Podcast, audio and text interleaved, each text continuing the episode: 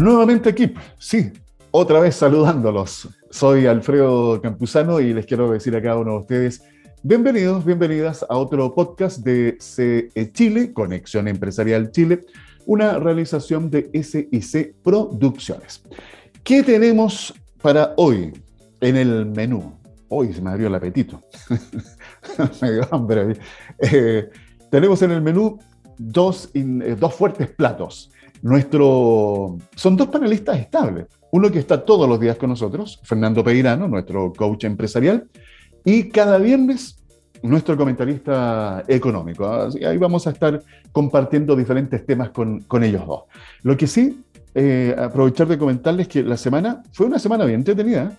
Eh, tuvimos en los diferentes podcasts oportunidad de conversar con distintos eh, invitados. El día lunes estuvimos conversando con la representante de INIA, conociendo lo que el Instituto de Investigaciones Agropecuarias viene desarrollando en Chile, que son tareas tremendamente importantes, así también como FIA, la Fundación para la Innovación Agraria, para que hablar de la tarea que hace Eurochile, esta fundación empresarial que les permite conectarse con sus pares de Europa, no solamente para hacer negocios, sino también para tener esta, este feedback, esta transferencia de conocimiento, transferencia de las experiencias que es tan, tan importante. Eh, y ayer, ayer eh, jueves, claro, conversando con este emprendedor, eh, que desarrolló este emprendimiento eh, empaque sustentable. Recuerden que es muy importante desarrollar este concepto de la sustentabilidad y aplicarlo en el negocio.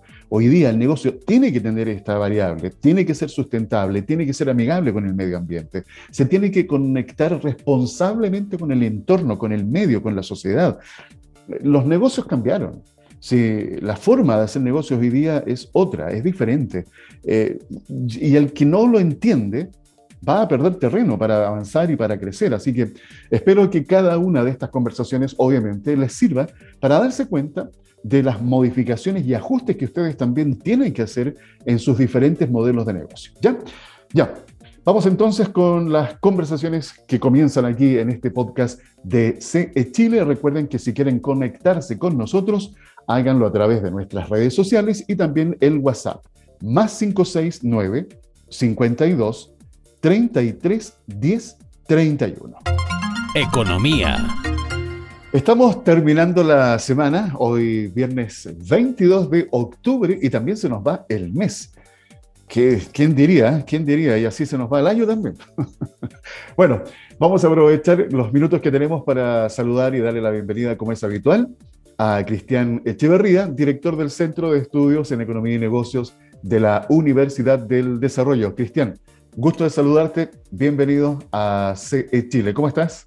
Hola, ¿qué tal Alfredo? Muy bien. Feliz de estar aquí nuevamente reflexionando en temas económicos. Oye, sí, estaba mirando así rápidamente algunos portales con noticias, bueno, que pasan acá en Chile, pero también en el exterior. Y fíjate que hay, hay un punto que me llama la atención y lo que está pasando en América Latina. Leía hay un diario de Colombia, otro de Ecuador, que las proyecciones, por ejemplo, que hace el Fondo Monetario Internacional para Colombia es muy similar a lo de Chile este año, 10%, 10,8%, pero para los próximos dos años no superarían el 2 o el 2,5%. Vale decir, aparentemente la radiografía para América Latina es muy, tenemos eso por lo menos en común en este instante post pandemia. Y eso de alguna forma también, eh, eh, Cristian, nos presenta los diferentes desafíos, a ver cómo los gobiernos los van a enfrentar para, de alguna manera, pasar la próxima tormenta que se nos viene en los siguientes años. Este tema, eh, el hecho de que este año crezcamos un 10%, la verdad que, no sé, es un número para mí que no refleja la realidad, Cristian. Bueno, efectivamente este crecimiento va a ser casi 11% este año, esa es la proyección del Banco Central. Eh, y eh, no es sostenible, todos sabemos que no es sostenible, y sin embargo suena tan espectacular en los números y uno ve en la vida cotidiana que la gente igual anda apretándose el cinturón y anda la cosa. Eh, entonces, lo que ocurre es que estas comparaciones en 12 meses son, claro, son. o sea, estamos infinitamente mejor que la misma fecha del año pasado. en actividad, en desplazamiento de las personas, en reapertura de comercio. Infinitamente mejor. En ese sentido, un crecimiento fuerte. Pero estamos recién, apenas, alcanzando lo que teníamos pre-pandemia. Claro. En términos de nivel de vida. Y ni siquiera, yo creo que el próximo año recién en ingreso per cápita o en ingresos de los hogares. Eh, entonces, claro, es como, suena tremendo, el, es muy correcto tu análisis, porque suena tremendo el crecimiento y sin embargo uno nota que no, no pasa nada. Como, Así es. Claro, o sea, pasa mucho en comparación con lo peor del año pasado, que fue horrible. Pero en comparación con hace dos años atrás, estamos ras ras. Eh, la- no ha pasado nada. Claro, estamos igual nomás. Oye, Cristian, ¿te Ahora, puedo hay que ponerlo en positivo. ponerlo que- positivo? Sí. Sí, que, que esta crisis fue tremendamente rápida, tremendamente violenta y potencialmente podría haber sido devastadora para la economía, los trabajadores y los hogares, y no lo ha sido. Ya, eso también hay que rescatarlo. A diferencia, esto creo que es un fenómeno insólito en la historia económica de nuestro país. En las últimas tres o cuatro grandes recesiones, esta es la de más rápida recuperación, la que menos huellas ha dejado, la que ha provocado, no ha provocado paralización del crédito ni a los hogares ni a las empresas. Eh, y eh, básicamente el desempleo ha estado cayendo muy rápidamente, cosa que no había ocurrido antes en crisis semejantes. Eh, Cristian, vamos profundicemos un poco más lo que estás comentando, pero te pido un favor, el micrófono, eh, aléjalo un poquito para que no te Ah. roce para el, para el ruido. Ya, ya, Eso, perfecto. Ahí estamos. Ahí está, ya. Eh, oye, Cristian, eh, esto que tú comentas es de una recuperación también rápida, que no ha sido eh, tan fuerte el impacto en las familias, pero ¿cómo lo entendemos con la realidad que se está viviendo hoy día en nuestro país? Te pongo un par de ejemplos. Bueno, tenemos la inflación, por un lado, Ujú. que está desvalorizando la, la moneda y depreciando aún más el peso, el, el- el peso chileno. Eh, El poder adquisitivo obviamente está disminuyendo y los ingresos, por lo tanto, de las familias más vulnerables, porque yo creo que también hay que ponerlo en contexto, eh, y que es inevitable esto, Cristian. Tenemos familias de ingresos altos, medios, bajos y demasiado bajos. Entonces, Ujú. ¿cómo, ¿cómo hacemos esta lectura de lo que tú nos estás explicando para entender bien la transversalidad y ese equilibrio que uno no ve en la calle? O sea, tú sales y haces una rápida encuesta y la gente se sigue quejando de la falta de recursos que no alcanza a llegar al fin de mes, etcétera, etcétera. Bueno, eh, a ver, eh, eh, esa realidad, digamos, es una realidad que existía pre-pandemia y pre-estallido social. O sea, el de que sectores importantes de la población eh, no alcanzaban a llegar a fin de mes con los gastos, con, ¿cierto? Y eso no ha cambiado. Ahora, eh, creo que lo que sí es, es- es notable es que, eh, pese, de nuevo subrayo, que pese a lo violenta de la, de la crisis que vivimos, eh, estamos como si estuviéramos de nuevo en- a fines de 2019 o a mediados de 2019. Ya. Y pocos países puede pueden contar esa realidad. O sea, de hecho, Chile está entre los países de más rápido crecimiento en el mundo, entre los cinco o siete de más rápido recuperación de la crisis. Más rápido que todas las economías avanzadas, más rápido que la gran mayoría, casi todos los vecinos de la zona, eh, que países asiáticos. Estamos creciendo más rápido que China este año. sí, imagínate, o sea, es insólito. Entonces, por eso yo, yo creo que en el fondo eh, hay realidades que venían de previo a la crisis y que no van a cambiar del- de la noche a la mañana porque tienen que ver con la capacidad de generación de ingresos de los hogares, con las condiciones del mercado del trabajo, con las habilidades, conocimiento, experiencia, con las oportunidades de sectores de la población. Eso no ha, afortunadamente no ha cambiado tanto en la crisis porque normalmente para otras economías lo que ha ocurrido es una, un agigantamiento de las desigualdades. De las brechas. sí. Sí, en Chile es como que se hubieran mantenido congeladas pese a la pandemia. Y claro, acuerdo. nos suena insatisfactorio, ¿ah? pero, pero no, no es que las comparaciones, eh, siempre se dice mal de No, mucho o sea. consuelo de tonto, pero es- en este caso, en el caso de la macroeconomía, o sea, hay que reconocer que nuestro país nuevamente ha mostrado una capacidad enorme de adaptarse a situaciones ultra adversas, que yo creo que es algo rescatable, muy rescatable de nuestro pueblo, nuestra cultura, nuestras instituciones, en fin. Eh, hemos sufrido muchos traumas gigantescos en los últimos 40 o 50 años, cambios de gobierno, di- dictadura, democracia, la crisis bancaria del 82, la crisis subprime y esta. Entonces, eh, pero claro, eh, esas condiciones de, sectores importantes de la población van a cambiar por una, un cambio en, sus oportunidades efectivas vinculadas a capacitación, educación, acceso a la salud, acceso a la vivienda, eh, redistribución del ingreso, oportunidades de, emprendimiento genuinas y no eh, de, ser como ponerse a, vender empanadas a la salida del metro, digamos. Claro, exactamente. entonces, eh, creo que es importante ponerlo en esa perspectiva, o sea, es un logro, pese a que suena poco satisfactorio.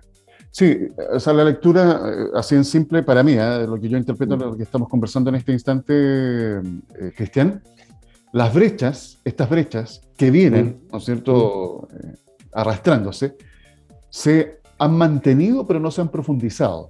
E-, esa podría ser como una, una, lectura de lo que ha pasado. Como ha sido en la gran mayoría de los países que se han eh, profundizado. Exactamente. Ahí, ahí estaría la diferencia, por lo que se reconoce también. Eh, aquí, ¿sabes lo que pasa? Es que también hay un. De repente uno se encuentra con estas miradas cuando se habla de macroeconomía y de microeconomía. y de la economía individual de uno, de una, persona concreta. Eh, tal cual. Entonces, tratar de tener una mirada más amplia eh, involucrando, por supuesto, o incluyendo todos estos elementos, yo creo que nos permite también entender un poco más lo que hay que seguir haciendo, lo que tú decías, dónde hay que poner mm. acento para justamente seguir trabajando para que estas brechas eh, sigan disminuyendo y no ampliando o no creciendo. Efectivamente, sí. Eh, oye, estaba echando de menos, cambiando de tema, estaba echando de menos, ¿sabes qué? Conocer alguna información sobre colusiones. ¿no? nuevamente. Y te lo digo en serio, ¿eh? te lo digo en serio. Estaba extrañando que la Fiscalía Nacional Económica no nos diera a conocer algún caso de colusión y ahora fue el turno de los, del transporte de valores. Eh, no, no, creo, bueno, de mi parte no Y de las empresas de gas también. Ah, bueno, también, tienes toda la razón. Oye, lo que sí me llama la atención es la cantidad de tiempo que va a pasar para que concluya, estaba leyendo, yo no sé si leí mal en realidad, algo de cinco años.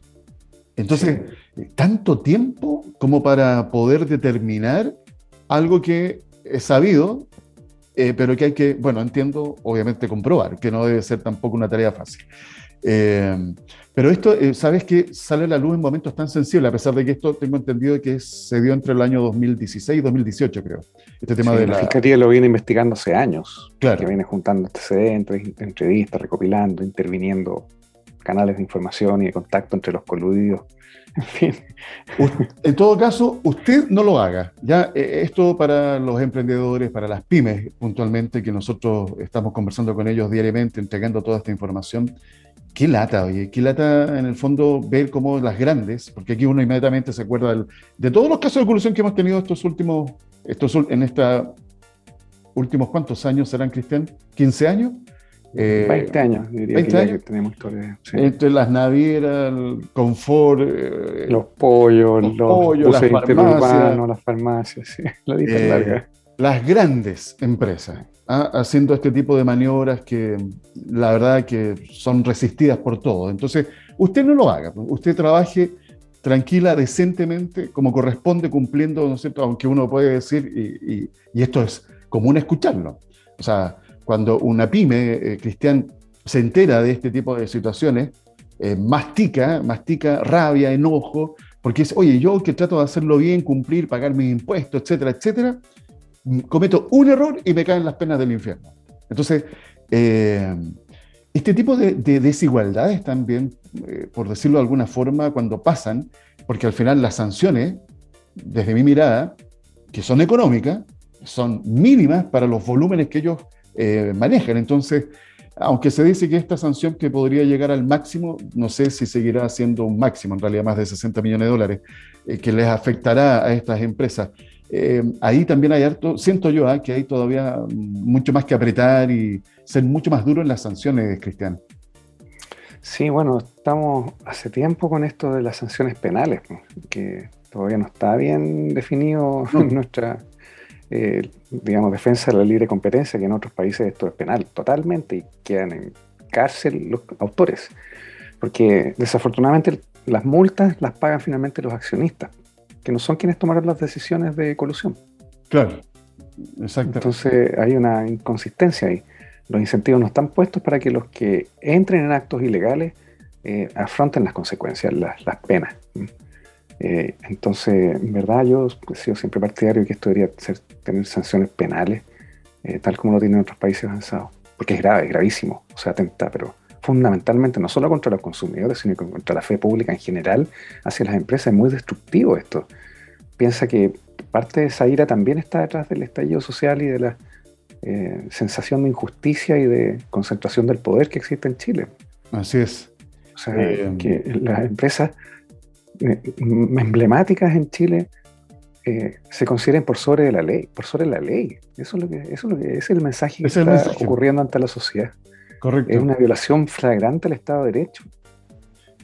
y, es por eso lo que tú dices, Cristiana, uno entiende, pero no justifica, eh, cuando uno eh, ve, ¿no es cierto?, y la gente sale a manifestarse uno mismo, eh, manifiesta la disconformidad cuando conoce estos casos de colusión, de corrupción en los gobiernos, en las empresas, en las grandes compañías, etcétera, etcétera.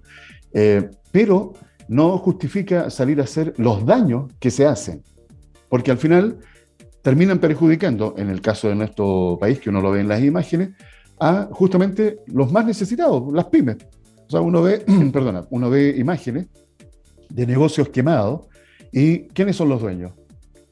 Los pequeños empresarios. Entonces, es ahí en donde uno hace el llamado al justo equilibrio, a, manifestarse, pero pacíficamente. Eh, hay que construir una sociedad a través del diálogo. Yo creo que eso es lo que nosotros queremos y pretendemos. Eh, sin dejar de mencionar, por supuesto, las cosas que se están haciendo mal. Si para eso está también, ¿no es cierto?, la voz que cada uno de ustedes puede, puede tener. Pero hay que buscar el, camino eh, que sea más constructivo para, para todos. Queremos realmente eso, pues, construir un mejor, eh, un mejor país. Oye, mira, en estos par de temas ya casi se nos fue el tiempo, Cristian. vuela. sí, vuela demasiado. Eh, te voy a dejar, oye, 30 segundos por el tema de la inflación. Los vecinos en Argentina van a congelar los precios con efecto retroactivo a partir del 1 de octubre por 90 días. Obviamente sabemos que no es una medida eficiente porque es una medida que también puede lograr un efecto en el corto plazo, pero no es una medida que se pueda sostener, Cristian. Te dejo ahí un, minuto para que lo analices, por favor. Mira, los controles de precios eh, son eh, populares ante la gran mayoría suena bonito, por supuesto, que el precio del pan no sea tan alto, que el precio de los combustibles no sea tan alto, regulémoslo, pongámosle un techo máximo y que no supere eso. Eh, pero están siempre eh, el efecto final de las regulaciones de precios, fijaciones de precios, es afectar adversamente a quienes pretende proteger. ¿Por qué razón? Porque genera escasez inmediatamente. Porque a un menor precio los oferentes en un sistema libre, porque no estamos en Rusia o en China, ¿cierto? Eh, en un sistema libre, eh, las personas que producen esos bienes y servicios regulados, el incentivo a producir baja. Por lo tanto, van a producir menos. Y porque muchas muchas empresas van a ver que a ese precio no pueden producir tantas unidades. ¿Por qué razón? Porque bueno, los costos son mayores y tendrían que cobrar un precio más alto para justificar producir ese volumen. Exacto. Entonces, eh, la pregunta aquí es, si tuviéramos que optar, ¿preferimos un precio bajo para unos pocos o un precio un poco más alto, pero en que no haya escasez? Y yo creo que lo prioritario siempre es la disponibilidad de los bienes, no por lejos, ¿cierto? claro, de todas y maneras. vemos todo lo que pasó en Chile con la regulación de precios del 73, entre el 70 y 73, que hubo escasez aguda, lo que ha pasado en Venezuela con la regulación de precios, de nuevo, escasez extrema, ya la gente, o sea, y, en Argentina van para allá con esto, desafortunadamente. Porque es... la economía tiene algo que decir en muchas cosas. ¿ah? hay irregularidades, es como la ley de la gravedad, hay cosas que sabemos. Es, fijación de precios siempre conduce a escasez. No es, no, es el, no es el camino. Bueno, lamentablemente nos quedan muchos temas, pero el tiempo ya nos ha alcanzado, Cristian. Quiero darte las gracias, como siempre, por hacerte este espacio para poder compartir aquí con nuestros auditores y auditoras a través de CE Chile. Que tengas un muy buen fin de semana, Cristian. Y tú también, Alfredo. Muchas gracias por la invitación. Que te vaya muy bien. Cristian Echeverría, director del Centro de Estudios de la Economía y Negocios de la Universidad del Desarrollo, dando una mirada a los principales hechos que han sucedido en los últimos días acá en nuestro país, siempre en Conexión Empresarial Chile. Pyme. Bueno, tal como se los comentamos ayer, eh, hoy vamos a cumplir, eh, terminando esta semana, sí, porque ya se nos fue la semana, hoy viernes 22 de octubre, no queda nada para despedir este, este mes y así también el año. ¿eh? Dicen que después de septiembre ya nos estamos dando el abrazo para el año nuevo. ¿Cómo estás, Fernando? Gusto en saludarte, bienvenido Hola, a Chile. Muy bien, gracias. Eh, oye, ya estoy pensando en cómo vamos a pasar las fiestas de fin de año. ¿Vamos a pasar eh, en rojo o en azul? Y, algunos dicen, eh, oye, estamos próximos a abrir la temporada, lo vemos en marzo. claro. Eh, bueno, vamos a lo nuestro.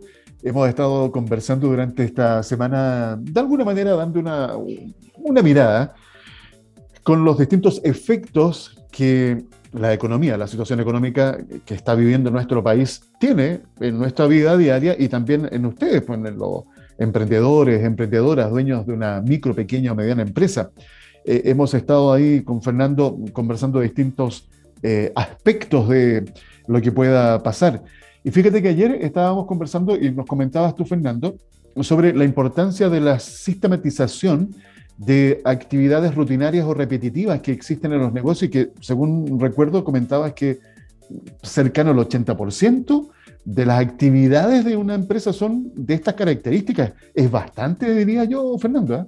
Sí, mira, comprobadamente, yo cuando hago el ejercicio con mis clientes y empezamos a revisar, bueno, ¿y en qué se les va el tiempo? Y, empiezan a registrar en una planilla muy simple, digamos, oye, ¿qué haces de 8.30 a 9? ¿Qué haces de 9 a 9.30? Te empiezas a encontrar con que eh, las cosas se repiten, ¿no?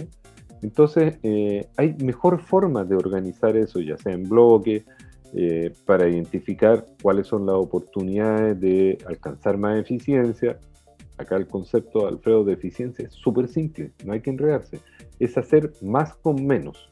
Es decir, en el mismo tiempo lograr hacer más cosas o las mismas cosas hacerlas en, menos tiempo. Eso es eficiencia. Entonces, eh, cuando hablamos de sistematización, estamos hablando de eso, no estamos hablando de incorporar eh, sistemas computacionales y tecnología y que todo sea automatizado. No, no, no nos vayamos en la bola, ¿eh? como dicen los sino que se trata de eso, cosas bien prácticas, ¿eh? bien a nivel cotidiano de, de, de, la empresa a las cuales nosotros nos dirigimos. Y curiosamente, eh, son este tipo de empresas las que tienen las mayores oportunidades.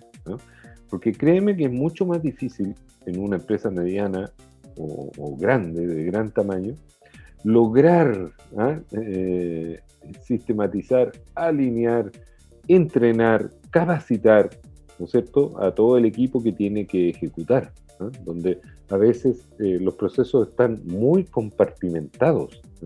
Entonces eso requiere de un esfuerzo mucho mayor y mucho más complejo. En cambio, cuando hablamos de la micro y pequeña empresa, oye, se trata de tú y una persona más, eh, dos personas más que tienen que ejecutar tales cosas, es mucho más, está mucho más al alcance de la mano. Eh, lo mismo que cuando hablábamos de liderazgo, Alfredo, esto no es un tema para las grandes empresas. Específicamente es la oportunidad para eh, la micro y la pequeña. Porque, claro, tienes la garantía de que los equipos son, o, la ventaja de los equipos son bastante más acotados. Entonces, el esfuerzo para lograr direccionar, comunicar, eh, hacer el ejercicio de planificar. Recuerda que no estamos hablando de super cartas ¿no? hacer las cosas en formato muy simple. ¿eh? ¿Quién hace qué y para cuándo? Punto. Eso es un plan. ahí en el tema del plan me acordé de lo que conversábamos en la semana también, por la importancia de la planificación. Así es, sin duda. Mira, volviendo a esos temas, Alfredo, y nuevamente enfocándonos en cuál es el, concepto que hemos venido de alguna manera eh, tratando de agarrar, ¿no es cierto? Y, manejar, gestionar. El concepto acá es la liquidez. ¿eh? ¿Cómo vas a hacer para que en tu negocio eh, no sea un problema, no, no sea un problema de escasez, sino que generar abundancia de liquidez? Y para, ahí, para eso tienes que entender cómo funcionan los negocios. Los negocios, viendo así, si, si, si hiciéramos un ejercicio feo, imaginémonos que pudiéramos hacer una radiografía ¿ah? a, todos los negocios de distinto tipo. Yo te aseguro que en esa radiografía el esqueleto va a ser prácticamente el mismo. Todos los negocios necesitan darse a conocer. Necesitan que aquellos a los cuales llegaste con tu información, ¿no es cierto?, que les comunicaste tu propuesta, eh, eh, que la hiciste atractiva, tomen la decisión de comprar. Es decir, necesitas generar clientes. Bien, primer paso. Ahora, ¿cómo haces que esos clientes te compren repetidamente? ¿Eh? ¿Cuáles son las estrategias para que vuelvan a confiar en ti? ¿Cómo haces para que cada vez que te compren, te compren, ojalá, un, rango más amplio de tus productos o servicios? Y que todo ese flujo que generaste de ventas sea rentable. ¿Cuáles son las estrategias para eh, mejorar la rentabilidad? Una que es muy clásica, Alfredo, hacer las cosas bien a la primera. cada vez que te encuentras teniendo que reprocesar algo, que volver a entregar un producto, adivina eh, de dónde están saliendo esos recursos, de tu bolsillo. Porque ese es un margen que ya habías logrado. Entonces, como digo, ese es como el esqueleto. ¿eh? Todos los eh, negocios necesitan generar clientes, primero, necesitan eh, eso transformarlo en ingresos, es decir, tus ventas, y que esas ventas se reflejen en un resultado positivo. Ahora, cuando entiende ese esqueleto, ¿no es cierto? Que es como la columna vertebral bueno, ya diste un gran paso, porque sabes dónde tienes las oportunidades y puedes llegar a eh, preguntarte ciertas cosas. Bueno, ¿dónde está mi problema? ¿Es que no me conocen la cantidad suficiente? ¿O tal vez eh, sí estoy siendo conocido, pero no logro convencerlos de comprarme? ¿O una vez que me compran, nunca más vuelven? ¿O eh, me compran siempre lo mismo o incluso mi ticket promedio va disminuyendo. Entender dónde están mis oportunidades para accionar estos mecanismos y para concentrarme en buscar las estrategias, probar, agregar más estrategias y seguir probando y monitoreando. Porque esto es como el, el viejo slogan, digamos. Bueno, si haces cosas pero no mides eh, lo que no se mide no se controla y lo que no se controla no lo puedes mejorar. Entonces tienes que hacer este ejercicio. Nuevamente volvemos como al punto de inicio, Alfredo. Entender los negocios, eh, entender los números. Los números. Los, números son el lenguaje de los negocios. Y estos números son claves. ¿Cómo están mis tasas de conversión? ¿Cómo está la, eh, la frecuencia con que vuelven a comprarme? ¿Cómo están los tickets promedio? ¿Está estancado? ¿Está creciendo? ¿Está decreciendo? ¿Cómo está mi margen? Eh, porque eso es lo que finalmente importa, es como ¿ah? los últimos minutos del, partido, es ahí donde se determina el resultado. Entonces cuando eh, te fijas esta imagen, esta radiografía, eh, te permite, como digo, ir e intervenir en, los mecanismos que te llevan a producir los resultados. Absolutamente. Lograr entender eh, el alma, el espíritu de tu negocio. Yo creo que eso es lo fundamental y es la principal lección que queremos dejar con ustedes en este día, eh, que tomen esa radiografía del negocio y se den cuenta en dónde están los problemas y los ajustes que tienen que hacer. Y será mucho más fácil, obviamente, teniendo el diagnóstico ya en mano. Fernando, como siempre, ha sido un gusto compartir contigo, no solamente hoy día, sino toda la semana aquí en Chile. Que tengas un buen descanso y nos encontramos el próximo lunes, si Dios quiere. Con mucho gusto, pues, Alfredo, que tenga un muy buen fin de semana. Gracias, Fernando. Eh, ustedes ya lo saben, también la invitación para que el próximo lunes nos volvamos a encontrar aquí en CE Chile con Fernando Peirano, nuestro coach empresarial.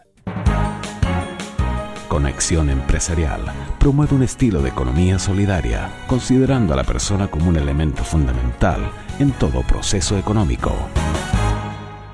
Bien, ya me tengo que comenzar a despedir. Espero que hayan disfrutado de las conversaciones que tuvimos hoy día. Fernando Peirano, parto por el final.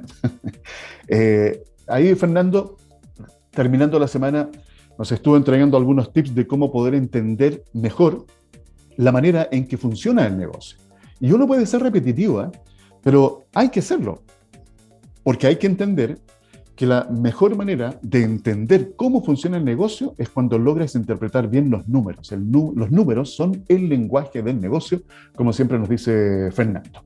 Y por otra parte, en este análisis que hicimos con Cristian Echeverría, nuestro comentarista económico, alcanzamos a, bueno, desarrollar pocos temas, pero de lo poco bueno, como dicen por ahí.